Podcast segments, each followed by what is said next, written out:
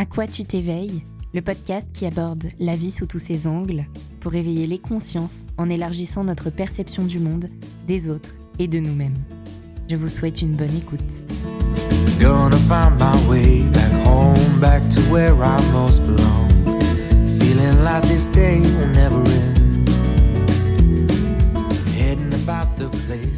Bonjour à tous et bienvenue dans ce premier épisode du podcast. Je suis ravie de vous retrouver aujourd'hui pour aborder un sujet qui me tient particulièrement à cœur en tant que maman. Il s'agit du maternage proximal, on va s'attarder sur un des principes du maternage proximal qui est le cododo. Mais j'aimerais revenir d'abord sur une définition globale du maternage proximal qui désigne en fait un ensemble, un ensemble de pratiques qui vont être liées aux soins du bébé. Donc on va avoir toute une philosophie basée sur le respect, l'écoute de l'enfant pour répondre à ses besoins physiologiques et puis aussi à ses besoins psychiques, euh, avec compassion, toujours avec bienveillance, afin finalement de créer un lien d'attachement fort entre le bébé et les parents. Bref, plein de grands mots pour, euh, pour parler de ce, de ce maternage proximal, de cette approche de la parentalité, euh, si ce n'est positive, en tout cas éclairée. Et pour commencer aujourd'hui, donc, comme je l'ai dit, on va parler de cododo. Pourquoi le cododo Parce que c'est un sujet assez sensible pour moi aujourd'hui, peut-être. Euh, pour la petite histoire, hier soir, euh, ma fille a passé, euh, donc ma fille a 18 mois, 18 mois et demi, elle a passé sa première nuit dans sa chambre de grande fille. Donc voilà, c'était la première fois qu'elle ne dormait pas à côté de papa et maman. Je pense que c'était euh, beaucoup plus difficile pour nous deux que pour elle, pour le coup. Mais si elle l'a fait, c'est que c'est qu'elle se sentait prête, c'est qu'elle se sentait en confiance, c'est qu'on a dû lui donner les bons les bons ingrédients pour qu'elle passe cette étape euh, haut la main. Alors bien sûr, on a fait euh, pour l'instant qu'une seule nuit. Hein. Ce soir, on verra bien ce qu'elle décidera. Euh, si, euh, en tout cas, hier soir, elle était plutôt confiante. on était dans sa chambre. elle jouait un petit peu avant qu'on, avant qu'on la mette au lit. Et puis d'habitude, on lui dit bon, ma chérie, tu viens, on va dans la chambre, on va dans la chambre, on va mettre de la gigoteuse et puis et puis au lit. Et, et là, je sais pas pourquoi. Je savais que ce serait une étape difficile pour moi. Alors sans avoir anticipé ni rien je lui ai proposé, écoute ma chérie, est-ce que euh, ça te dit de, euh, de dormir dans ton lit? Un lit au sol en fait, dans lequel elle peut euh, monter et descendre comme bon lui semble. Et, et, en fait, ni une ni deux, elle nous a même pas regardé. elle, a pas, il n'y a pas eu de, de questionnement dans son regard. Elle est montée dans son lit. Elle s'est assise, elle nous a regardé en souriant. Et puis, euh, ah bon, ben, on s'est retrouvé un petit peu, euh, d'accord, très bien, bah écoute, on va chercher euh, tes affaires, ta tête, ton doudou. On l'a installé pour la nuit. Et bon, bah, bisous ma chérie, bonne nuit, fais de beaux à demain. on est là si tu as besoin, ne t'inquiète pas, voilà. On a fermé la porte. On est resté attentif un petit peu, puis en fait, elle a pas remué, elle s'est endormie directement. Donc on verra si euh, si ce soir et puis si les nuits euh, les nuits prochaines elle décide aussi de se mettre dans son lit de grande ou si elle préfère revenir euh, dans dans notre chambre. Mais en tout cas c'est une étape une étape que j'appréhende que j'appréhendais du coup énormément. Mais finalement bah c'est marrant mais comme dans notre parentalité tout entière finalement on tâtonne on tâtonne on avance avec des règles parfois archaïques qu'on décide de ne pas suivre, en tout cas le plus souvent sans règles prédéfinies, euh, juste avec nos ressentis, nos envies à nous, à notre fille. Et puis là encore, c'est une étape qui, qui s'est plutôt bien passée. À l'heure actuelle, c'est pour nous ce qui ressemble le plus à la fin du cododo auquel on tenait tant. Alors je dois avouer que ça me met un grand coup au cœur. Hein. J'ai le cœur à la fois en miettes et puis extrêmement fière d'elle. Euh, mais comme je vois que tout va bien pour elle, qu'elle arrive à dormir, euh, qu'elle s'est pas réveillée la nuit, enfin bref, ça me, ça me réconforte un petit peu.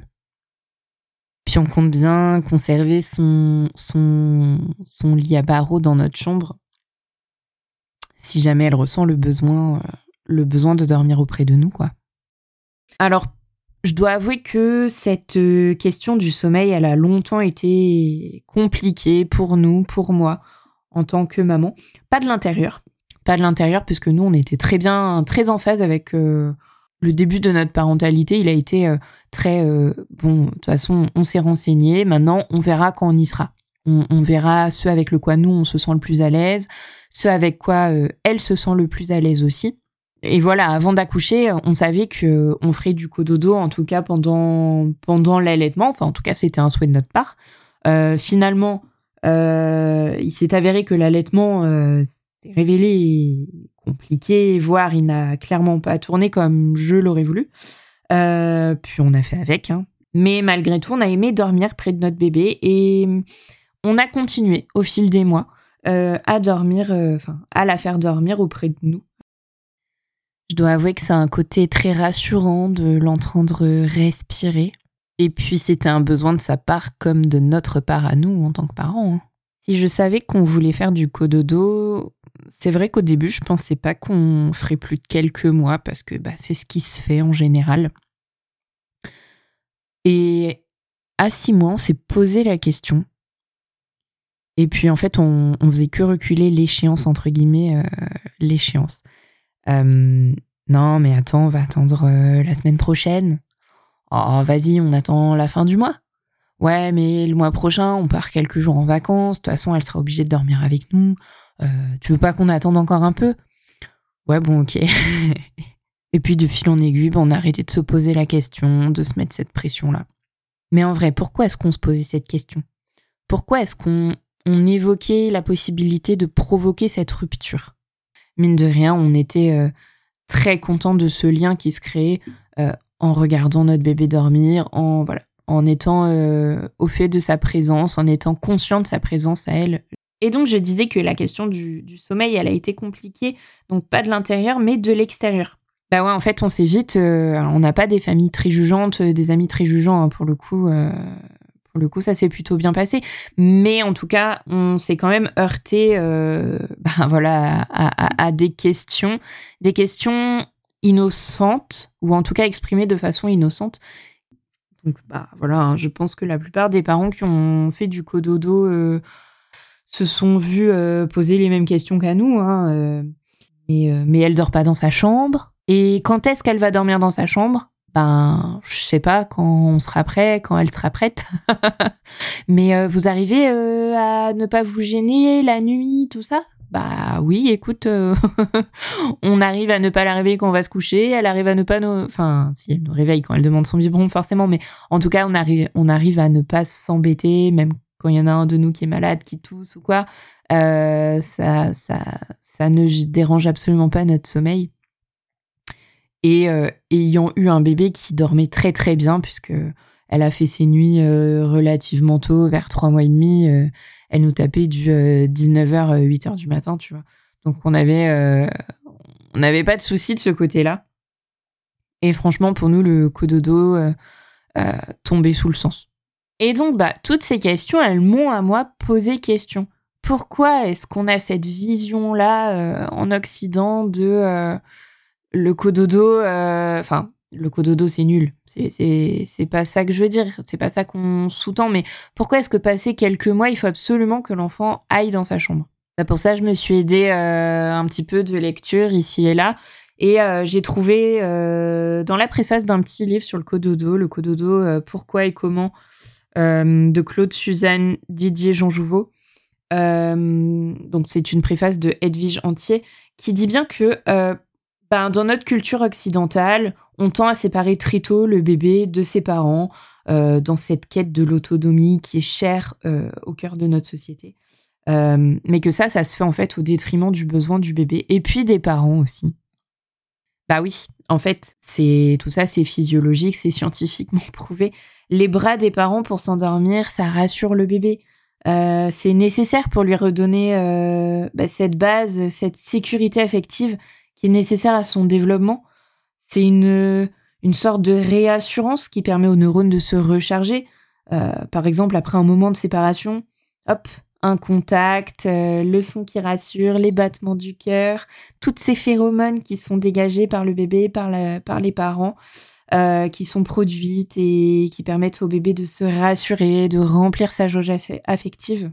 Et le truc, c'est que dans notre société, ben, la culpabilisation, elle arrive très tôt. Parce que oui, on est dans une société où les enfants, ça dérange. Ça dérange ton sommeil et, et il faut vite que le que l'enfant, que le bébé s'endorme tout seul. Bah oui, il faut bien qu'on se ménage un temps de repos, nous adultes, entre la vie, euh, la vie professionnelle, la vie de la journée, et puis le moment où nous-mêmes on va se coucher, bah faut pouvoir profiter. Et, profiter, ça sous-tend souvent profiter sans les enfants, sans les bébés. Et finalement, euh, bah comment est-ce que ça se traduit? On va, on va vous culpabiliser de laisser le bébé s'endormir dans vos bras, de le laisser s'endormir sur vous, avec tout, finalement toutes ces injonctions qui sont issues euh, de décennies de parentalisme. Euh, mais il va jamais réussir à s'endormir tout seul. Mais tu es l'esclave de ton enfant. Mais tu vas en faire un fragile qui sait pas se passer de sa maman. Euh, ça, c'est valable surtout pour les petits garçons parce que oui, on sait très bien que les petits garçons n'ont pas le droit d'être fragiles. Et par fragile, je mets des grosses guillemets d'étiquettes patriarcales et dépassées. Oui, parce que vous verrez au fil de, des épisodes que tout ce qui va être euh, éducation positive, question de genre, question d'étiquette, euh, puis j'en rajouterai d'autres, hein, les violences éducatives ordinaires, euh, tout ça. ce sont des sujets qui me passionnent et, que je risque d'aborder régulièrement dans ce podcast. Mais voilà, aujourd'hui, je tenais à remettre au centre, au centre de l'attention les besoins constants qu'ont les bébés, à avoir euh, une présence, la présence de leurs parents, de leur figure euh, d'attachement, de chaleur humaine. Mais alors là, je ne parle pas que de cododo, ça va aussi, euh, ça va aussi concerner tout ce qui est, tout ce qui est peau à peau, tout ce qui va être portage, toutes ces méthodes qui favorisent le contact entre le parent et l'enfant et qui permettent sa construction. Et pour nous, le cododo, il a contribué à ça, à permettre une continuité entre la journée et la nuit, à ne pas faire une séparation, euh, une barrière euh, physique et, euh, et mentale à notre bébé et à nous épanouir finalement dans notre parentalité. Après, il y a autant de parentalité qu'il y a de parents et d'enfants. Tiens à préciser qu'il n'y a absolument aucun jugement vers les parents qui décident de ne pas faire de cododo avec leur enfant. Ou parce que bah, ils en ont pas envie ou parce que ça se passe pas très bien, que le sommeil de bébé est gêné, que le sommeil des parents est gêné aussi, ou les parents qui n'ont pas eu le choix, et parce que c'était pas possible pour eux d'être à 100% disponible pour leur, euh, pour leur bébé en journée si, euh, si les nuits étaient compliquées avec bébé à côté et que bébé dort mieux euh, dans sa chambre. Chaque histoire, chaque parent est différent, chaque enfant est différent, les besoins de base restent les mêmes, mais chacun s'adapte à sa situation et c'est tout à fait OK. Il y a des données très intéressantes qui sont publiées dans un, livre qui commence à avoir quelques, euh, quelques années, hein, qui date de 98, Our Baby Ourselves, de Meredith Small, et qui compare en fait euh, différentes communautés, différentes, différentes sociétés traditionnelles euh, à travers le monde par exemple, il dit bien que en Afrique, les mamans dorment toujours avec leur bébé, qu'elles ne le laissent pas pleurer. Au Guatemala, le sommeil, euh, le sommeil partagé fait partie intégrante du parentage, puisque souvent la maman dort avec le dernier né et puis le papa dort avec les enfants un peu plus grands. Encore euh, chez les Inuits, dormir avec son bébé permet de lui faire bénéficier de la chaleur dans les, dans les températures extrêmement froides du cercle arctique Bref, dans la majorité de ces populations-là, euh, l'enfant ne dort jamais seul avant au moins l'âge d'un an. Et puis, euh, et puis dans d'autres sociétés, comme au Japon par exemple, il n'est pas rare que les enfants dorment avec leurs parents, euh, ou en tout cas aient un lit à dispo dans la chambre des parents jusqu'à un âge plutôt considéré comme avancé ici en Europe, c'est-à-dire 6, 7, 8 ans, voire un peu plus parfois, même s'ils ont un, un lit disponible dans une chambre à eux, quoi. Elle a eu des, enfin notre fille a eu des phases de régression du sommeil, comme tous les enfants, où euh, bah soudain elle s'est mise à, se réveiller une fois, deux fois, trois fois dans la nuit, soit parce qu'elle avait faim, qu'elle était en pic de croissance, que du coup il fallait un biberon supplémentaire à ce moment-là, soit parce que bah y a les cauchemars qui sont arrivés, les, petites terreurs nocturnes qui, commençaient à pointer le bout de leur nez, et euh, à ce moment-là, ben soit on la prend dans nos bras, soit même, en fait, souvent, ce qu'on faisait, c'est que euh, on lui tendait la main, donc on pouvait euh, lui tenir la main et puis elle se rendormait en nous tenant la main, ou alors tout simplement en lui parlant. On était juste à côté, donc elle sentait bien notre chaleur, elle sentait bien nos odeurs, et c'était c'était une sorte de litanie. Alors moi, je suis sophrologue, donc forcément, on, on, adopte une posture, une voix vraiment toute douce toute rassurante, euh, assez, assez basse, assez rauque, pour euh, favoriser du coup l'abaissement de la vigilance et euh, le retour plus facile, on va dire, à la phase de sommeil. Et, et ça, se, ça se traduisait par des ne t'inquiète pas, ma chérie, on, est là, on est avec toi. Est-ce que tu sais où elle est ta tête Essaye de trouver ta tête puis lui faire confiance aussi. Je sais que tu es capable de trouver ton doudou, de le serrer contre toi. Est-ce que ça te fait du bien? Oui, très bien. Du coup, maintenant, tu vas pouvoir ralentir ta respiration, tu vas pouvoir serrer ton doudou dans tes bras, te rassurer, papa et maman sont là. Et puis finalement, bah, de fil en aiguille, en fait, elle se calmait. Ça marche pas à tous les coups, certes, mais en tout cas, c'était euh, une formule magique euh, qui marchait allez, 90% euh, du temps et qui nous a sauvés plusieurs nuits, hein, je dois l'avouer. Parce que c'est vrai que quand ça dure plusieurs jours d'affilée, les réveils nocturnes, ben, tu finis par te poser la question. Est-ce qu'on continue le cododo? Est-ce qu'on arrête?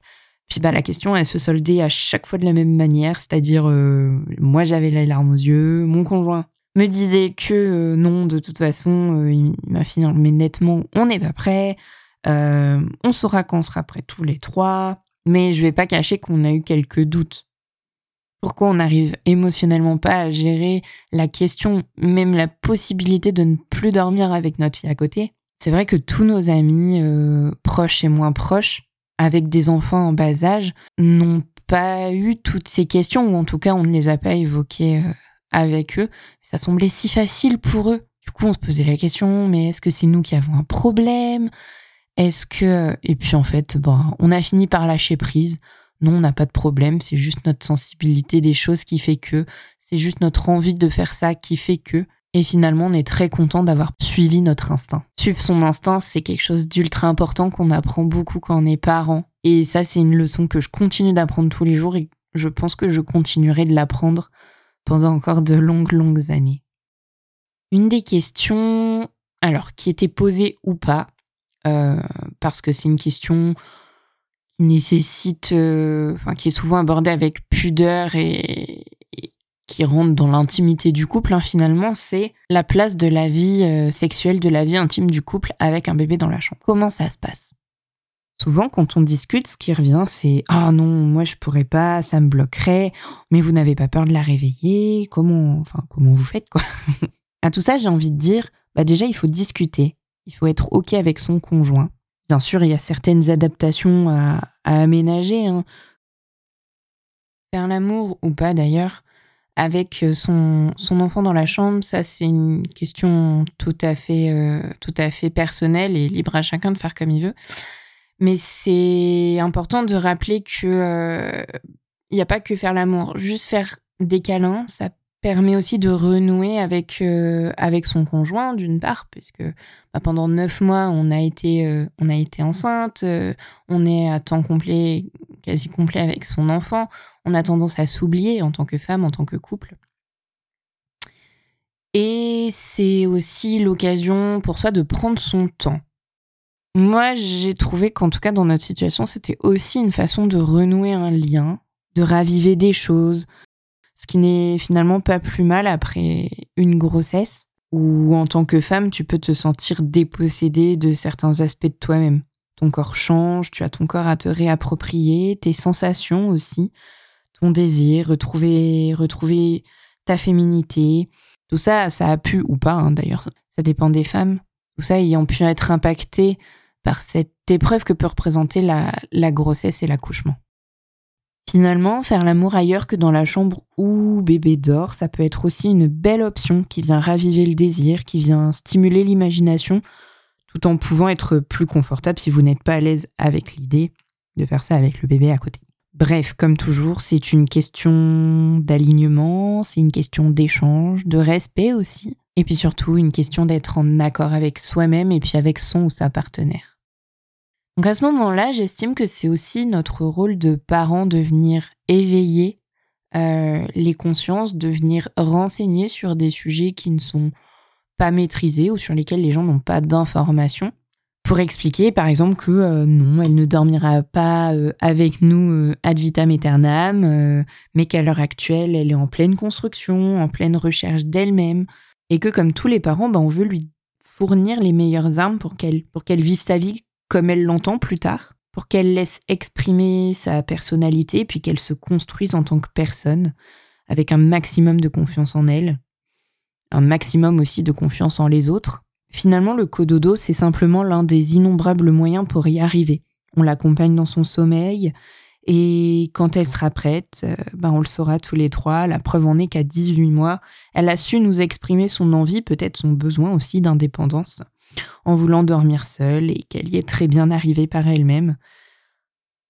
En tout cas, j'avoue qu'on est content que ce soit une décision qu'elle ait prise elle et pas nous parce que on était clairement pas capable de prendre cette décision-là.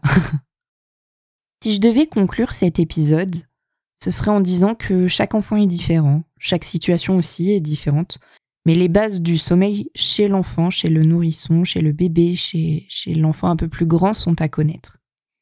Renseignez-vous, euh, ne cessez jamais d'être curieux, prenez, euh, prenez les informations qui vous intéressent, qui vous paraissent en alignement avec ce que vous voulez mettre en place, avec euh, votre personnalité aussi. Et puis faites les choses en conscience, tout simplement. Tant que vous êtes OK avec vous-même, avec votre parentalité, avec votre façon de faire, tout ira pour le mieux. Donc voilà, c'était le premier épisode de ce podcast consacré au cododo, en tout cas à ma vision du cododo euh, avec mon expérience de maman. En tout cas, je vous remercie beaucoup pour votre écoute et je vous dis à très bientôt. that I'll be coming, coming home to you. And you know that I'll be driving.